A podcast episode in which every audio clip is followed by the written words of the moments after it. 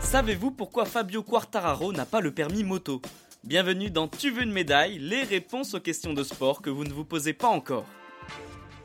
Fabio Quartararo n'en finit pas de briller sur les circuits de MotoGP. Surnommé le Petit Prince, le pilote est le premier Français à avoir remporté le titre de champion du monde dans cette catégorie. À tout juste 23 ans, il est bien parti pour conserver son titre et graver son nom dans l'histoire de ce sport. Malgré le fait qu'il soit un as sur les circuits à bord de sa moto, le Niçois ne possède pas le permis moto dans la vie. Why, why, why?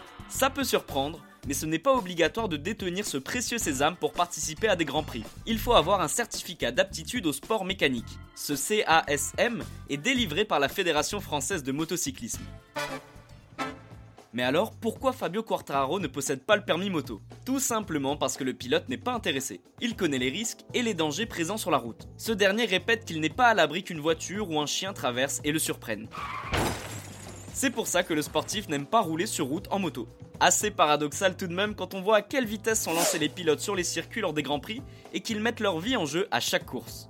Alors évidemment, il faut qu'il puisse se déplacer au quotidien, ce dernier préfère largement conduire en voiture un moyen de locomotion où il se juge plus en sécurité.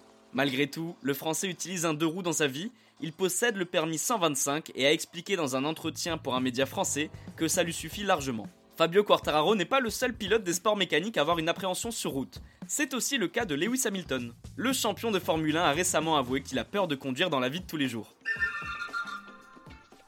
Et bien voilà, vous savez maintenant pourquoi Fabio Quartararo n'a pas le permis moto. Vous pouvez écouter ce podcast et nous retrouver sur Castbox, Apple Podcast, Spotify, Deezer et toutes les autres plateformes. N'hésitez pas à partager, noter ou laisser en commentaire une question. J'essaierai d'y répondre dans un prochain épisode.